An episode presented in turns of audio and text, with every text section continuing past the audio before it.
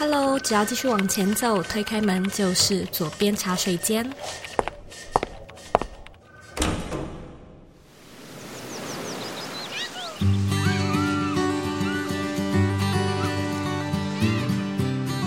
你现在在收听的是左边茶水间第两百四十四集。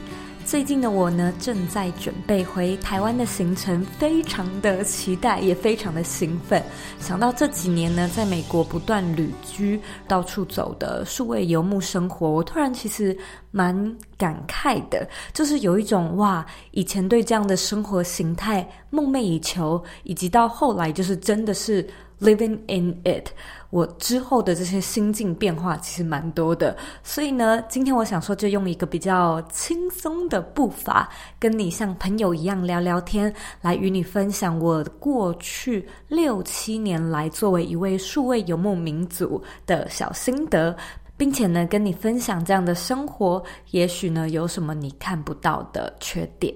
我即将呢在台湾举办一场大型的 Podcast 听众见面会，时间呢会是在三月二十六号的下午，真的非常期待能够实体见到你，就是线下一起同乐。我们会在活动上面呢做主题式分享，也会让你呢参与 Podcast Live 现场录制。那这也是我第一次举办这样类型的见面活动。我相信呢，大部分的你可能因为我长期不住在台湾，因此都没有见过我，其实呢也不晓得下一次回台湾会不会又是一两年后之类的事情，所以真的很难得，很希望你可以来。如果有兴趣了解更多的话，或想要报名的话呢，回到我们这一集节目的资讯栏就可以找到活动的连结喽。准备好了吗？Let's do it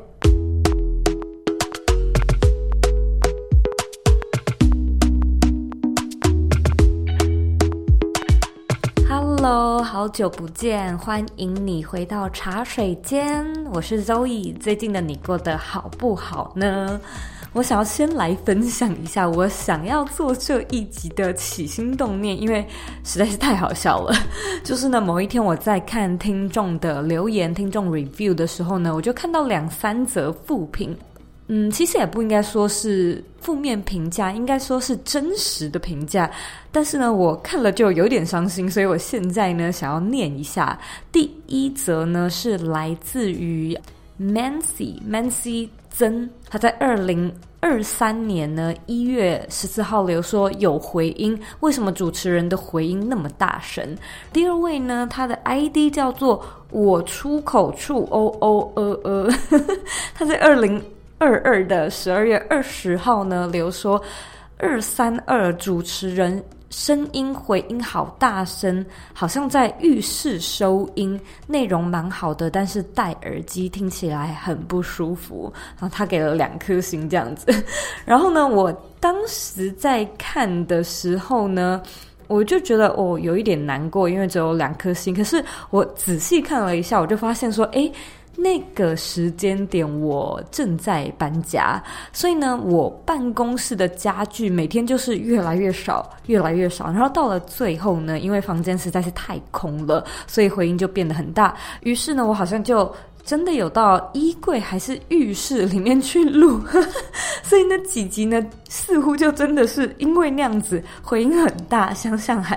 蛮不好意思的。因此呢，我就想说，对，我过去呢有好几次都是因为一边旅行一边带我的麦克风，就是到处录音，所以超长呢就是只能看当下的状况去找到最 make sense 的地点，然后就来录了。其实呢，这颗。麦克风，它真的是陪我上山下海了好几年，到现在呢都有点泛黄，就是历经沧桑。那想着想着呢，我就发现其实我有蛮多有趣的边工作边旅行的故事可以跟你分享。然后我就列下了五个作为数位游牧民族经常需要面临的挑战。那第一个其实就是超难掌控的环境，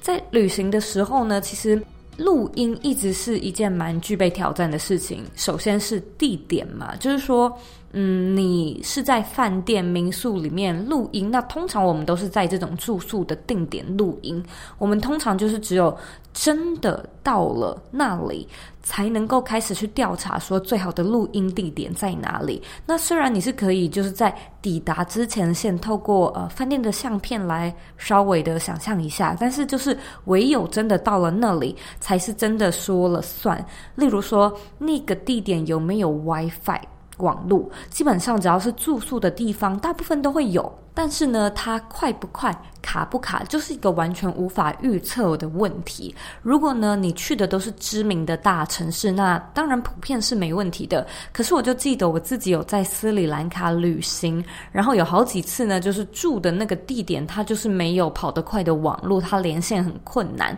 所以我通常呢，在旅行的时候都会是尽量不去做来宾访谈，就是我自己录就好了，这样就不用担心到网络连线的问题。事实上，这个节目播出出的时间点呢，我人刚好也会在拉斯维加斯，然后呢，我的朋友磊咪也刚好会一起去那里，所以我们就有在讨论说，哦，难得在异地见面，要不要来一起录一支节目？可是我后来想一想，又觉得，嗯，不要好了，就是好好的一起玩就行了。因为呢，我跟磊咪虽然是实体见到面没有错，但是呢，我们一开始讲到的地点啊，就是这个地点。它其实也会跟饭店的地点有关，就是说你这个饭店它是不是离马路很近，就是杂音很多，或者是说隔壁房间是不是隔音很差这样子。像我自己就在二零二一年回台湾的时候呢，发生了一件事情，就是。嗯，记不记得那时候回台湾都需要至少隔离十四天？然后我当时其实蛮开心的，因为我已经很久没有一个人去独自旅行，就是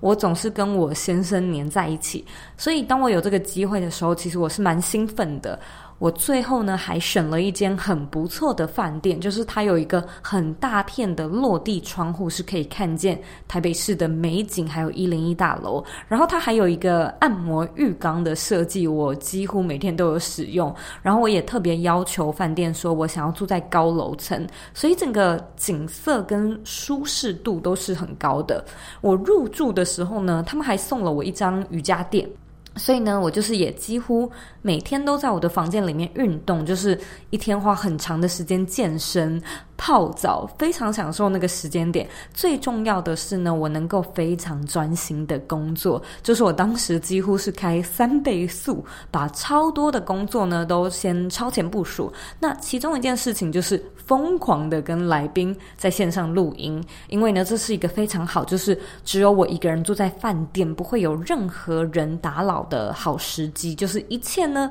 都这么的完美，唯有一件事情。就是它的隔音非常的不好啊！那时候呢，就是那一层楼的其他房客也都跟我一样是在隔离的人，所以呢，他们就是一整天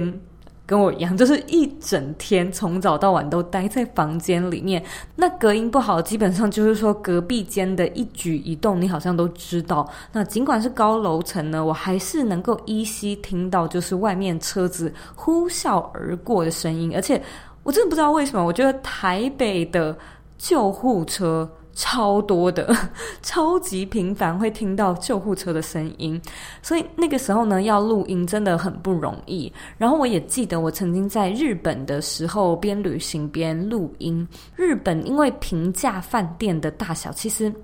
嗯，都还蛮迷你的，蛮小的。我就记得某一天我要跟某一个来宾录节目，但是我一直找不到一个合适的空间，于是呢，我最后就只好在他们的衣柜里面录。那这个衣柜呢，就是又偏偏是特别小的那种，就是我的脚是几乎没有办法伸直的那种，而且我也不高，但是我就用这种很 K 的姿势录了。一整集的节目就真的是怪好笑的，所以呢，我觉得如果说你的远距工作是不用像我这样就是要录音的话，那倒还好。但是即便如此呢，你一定还是会面对到的，就是线上会议嘛。那其实有时候线上会议就真的是，嗯，也很难去克服这件事情，因为就会攸关到网速。光线还有背景物的问题。所谓的背景物，其实就是说，你如果刚好有同行的伙伴，例如说我老公或者是其他的朋友，那有时候呢就会非常尴尬，因为你书桌后面可能就是床，然后你的朋友就会不小心入镜。那虽然你是可以用一个虚拟背景，或者是另外一个人出去逛一逛，可是我觉得这个其实说到底都还蛮麻烦的。因此呢，这就是我提到的远距工作的第一个缺点。那我接下来要讲到的第二个，其实也是顺着这个逻辑讲下去，就是假设呢，你今天要录音要开会，如果说呢，你是可以决定这件事情要什么时间点去做的话，那很好嘛，就是你通常呢会选择是一天刚开始。就是你还没有从饭店出去玩之前，不然呢，就是一天刚结束，你回到饭店，或者是可能洗完澡准备要睡之前，就是直接在饭店做这件事情。但这也就代表呢，你的行程可能会因此需要有所调整，因为你就是会必须要。因为这件事情而早起或者是晚睡，才不会呢去拖延到要出去玩的行程，对吧？那如果呢刚好不幸就是工作上又发生了突发状况，你很可能呢就得多工作，或者是晚一点出门，少玩一点。那当然，我觉得有一些人可能就会说：“哦，这个就是边工作边旅行的代价呀，就是要把嗯、你的工作做完，要负责任，为你的工作负起责任。这件事情的要求应该不高吧？就是掌控好工作的品质，应该不过分吧？是，我觉得应该理当起码要做到的最低标准嘛。但是我其实比较介意的点是，你的这个行程会影响到你的同行者。我有时候会觉得说是。嗯，的确是我把工作带到了假期上面，然后对我把工作做好呢，也是应该的。但是呢，对对方来说，他可能就会觉得有一点扫兴，就是需要迁就你晚一点出门，早点回饭店，然后需要呢，在你有来宾访谈的时候，或者是会议的时候呢，自己出去逛逛。其实真的还蛮扫兴的。所以，当你一个人旅行的时候，或许是不会有这样的问题。可是，当你有旅伴的时候呢，除非你们两个人刚好都是这种工作形态的人，不然的话，可能就会对另外一个人比较不公平。那好险，就是我老公他也是属于这种工作形态的，所以他偶尔呢，就是可以出去旅居两三个月这样。因此，我们是蛮嗯、适应彼此这样的工作模式。但偶尔呢，如果是换他工作很多，就是说我比他工作还要少的话，我其实有的时候也会觉得有点烦，就是会觉得说，哦，如果不出去玩，那干嘛还要出来旅游，对不对？所以我们后来是找到一种平衡的方式，就是放慢旅行的脚步，每天花一点点时间工作，可能是一两小时或者是两三小时，然后再一起开启当天的行程。其实我觉得这个方式还蛮顺畅的。不过呢，这也就代表说，你可能得去省略一些。旅游的活动就是行程不能太满嘛，不然的话就是你整个旅行的时间是要拉长的。可是这可能又会说必须要花到更多的钱，然后好像也不是一个非常有必要的钱。所以呢，边工作边旅行的第三个缺点，其实就是你的行程不只会需要更因为工作而迁就之外呢，你可能也会影响到你的同行伙伴。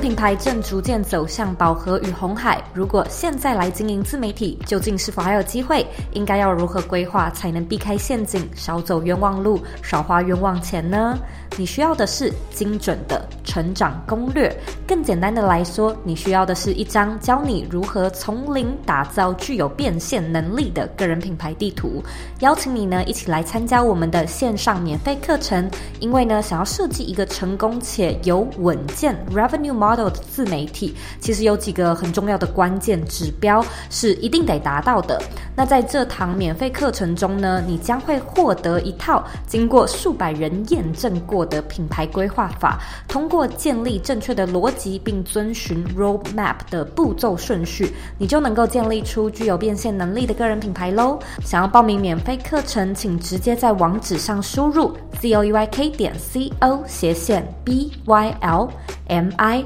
n i，或者呢，回到 podcast 资讯栏里就可以找到相关的连接。让我们一起学习品牌规划的正确逻辑，找到更适合你的成长策略。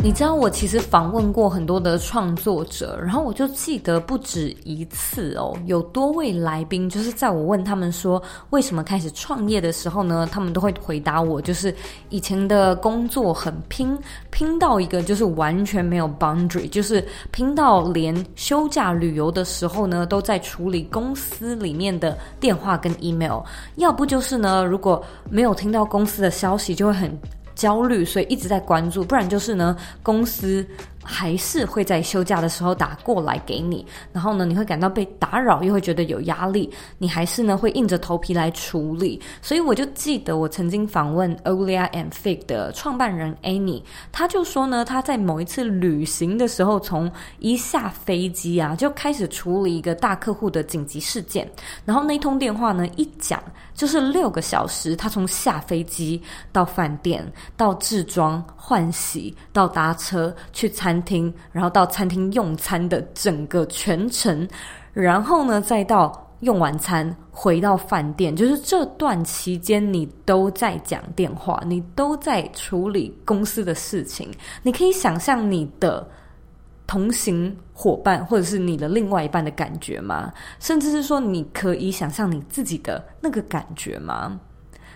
那我觉得我其实蛮幸运的，就是我几乎很少是。有遇过这种直升机式的老板，就是我遇到的老板呢，基本上都非常的臭就是很尊重人，所以我碰到的这种紧急事件其实蛮少的。但是我就记得呢，有一次我印象很深刻，是我去澳洲旅行。然后那个时候呢，我在一间旅游新创公司工作，好像就是有某一个专案，我有点迟交吧。然后当天我主管又突然临时说有一场比较紧急的会议，所以呢，我就没有办法，我就是很不甘愿的跟我朋友说：“诶，我。”当天晚上呢，不能去参加，就是不能跟他们一起赴约。我必须要自己在饭店里面工作，不能跟他们一起去吃晚餐跟活动。我也真的呢，就是在饭店里面把工作做完。然后我就记得他们回到饭店，就跟我分享他们的夜晚。我就觉得天哪，超羡慕的。就是他们拍说他们吃了什么，然后去了哪间酒吧，还听了现场的表演。最后呢，到附近看星星。我想说。啊，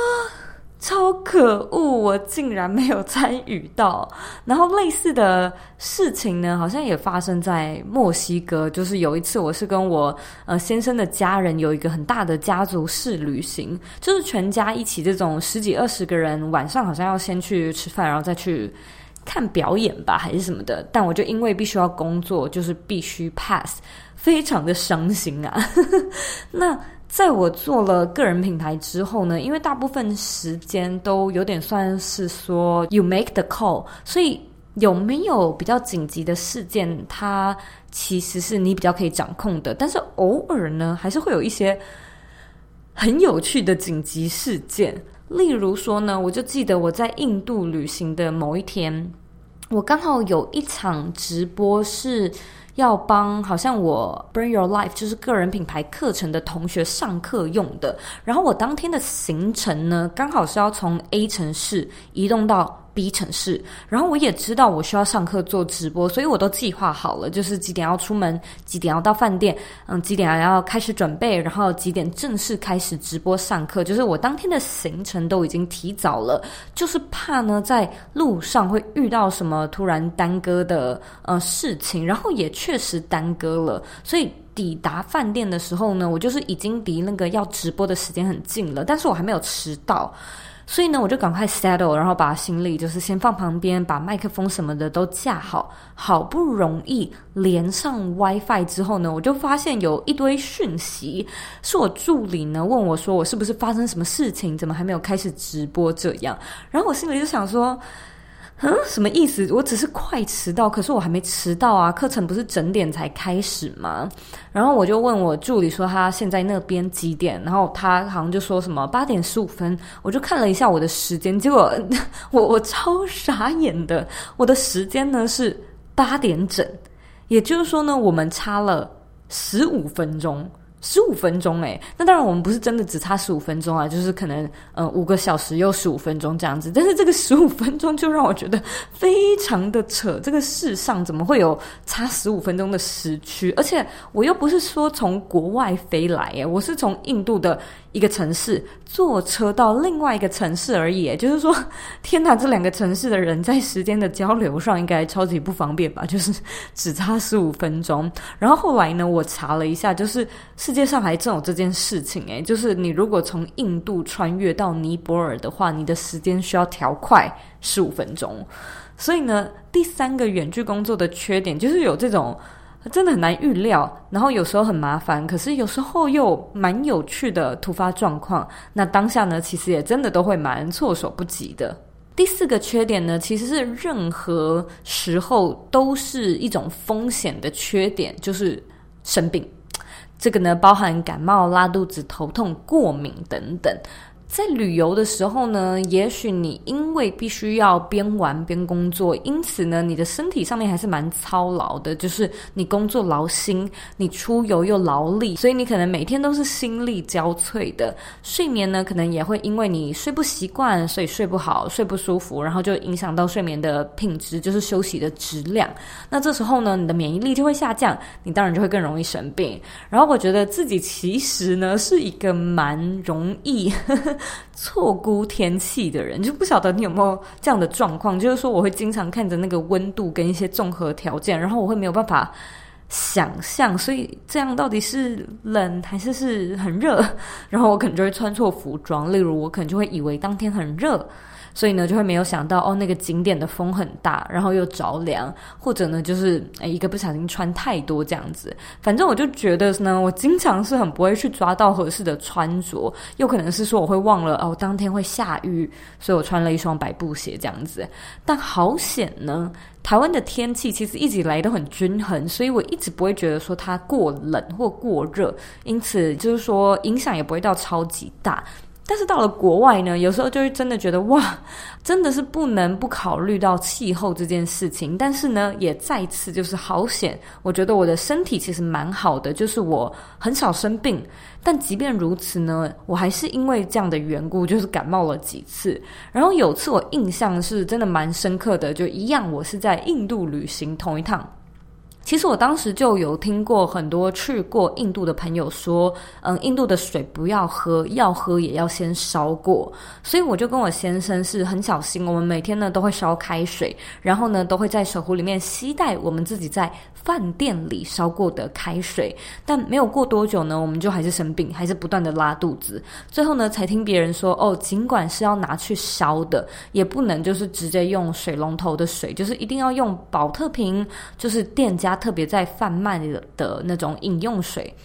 然后我在想，我当初可能就是觉得说，哦，反正都会被煮滚嘛，所以就是会被呃杀菌到，那我就直接拿厨房里面的嗯水龙头的水这样子，所以呢，我当时就生病了一周，工作进度真的大抵累。但我后来呢，就是还有听到人家说有一个蛮好的做法，尝试了之后呢，我也觉得蛮好用的。就是当你要去旅游的时候呢，如果你知道那个当地你可能比较容易水土不服的话，你就可以在你的托运行李箱里面带一壶从你家带来的水。然后呢，当你开始到了旅游的地点的时候，你每天呢就可以把你家里带来的水倒一点点在你。当地就是要饮用的水里面，然后这个比例呢，一开始是家里的水比较多，就是说可能是八比二，然后慢慢到七比三、六比四、五比五这样，就是你只要慢慢的转换，你就可以有效缓解，甚至是解决你水土不服的问题。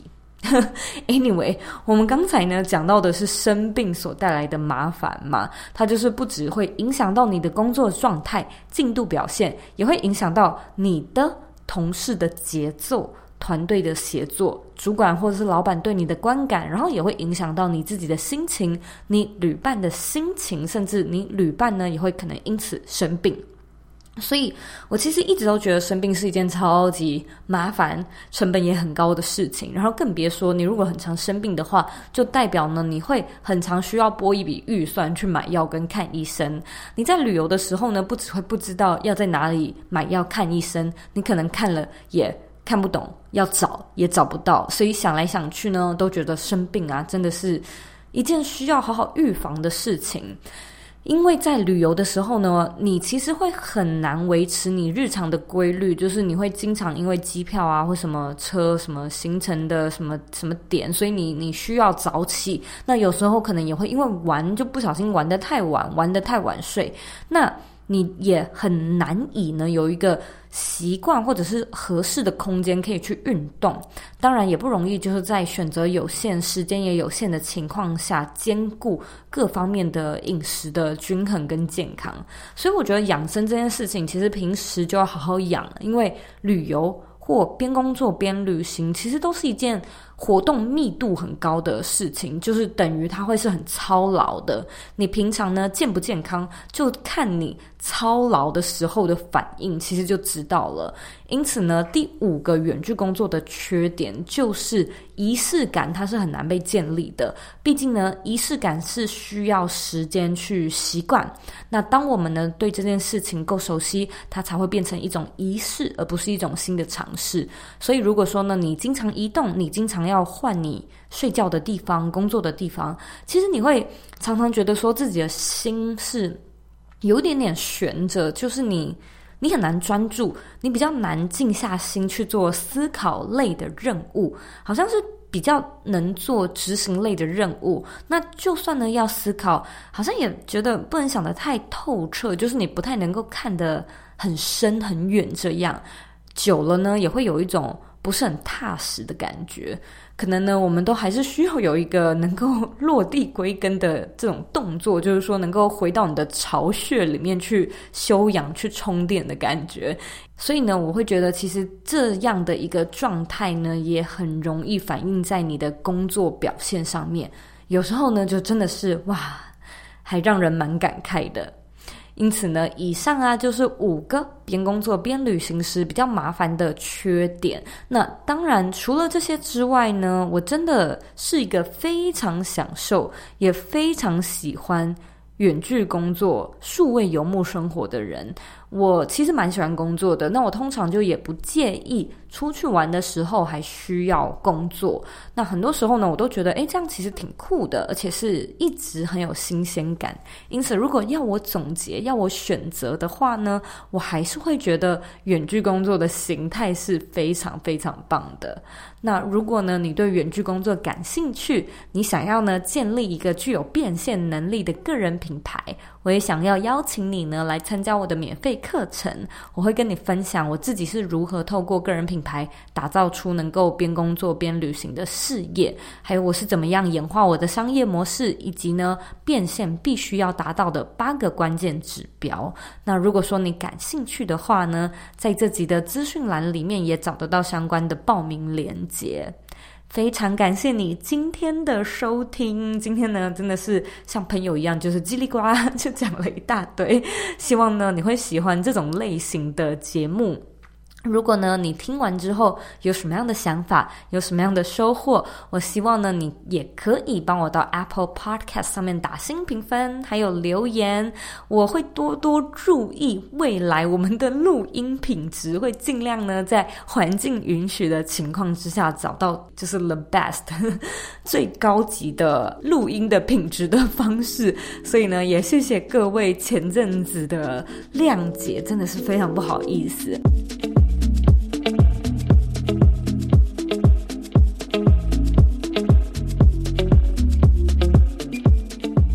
那如果说呢，你喜欢今天的节目，我也希望你可以帮我留下五颗星的评价，告诉我你现在正在收听的是哪一集，然后呢，也把这个节目分享给身边你认为会有需要的人，或者你认为很重要的朋友。我们现在呢，在脸书上面也有一个私密的社团，你可以直接在脸书上搜寻“理想生活号”，就可以找到我们，并且加入这个社团。还有其他的问题的话呢，也可以回到这一集的原文，我的网站，或者呢是我的 Instagram 上面找我。我的网站网址呢和 IG 的账号一样，是 zoeyk 点 co。你可以截图这一集的节目，分享到你的 IG 线动上面，tag 我，让我知道你听完之后有什么样的想法。最后的最后呢，我知道你是非常忙碌的。我也知道呢，你可以选择去做很多很多其他的事情，但是呢，你却选择来收听这一集的节目，而且还听到最后。我是真的非常非常的感谢你。现在呢，我也想要花一点时间跟你说，你是你人生的负责人，你有权利也有能力去过你真正热爱的人生。我们下次见喽。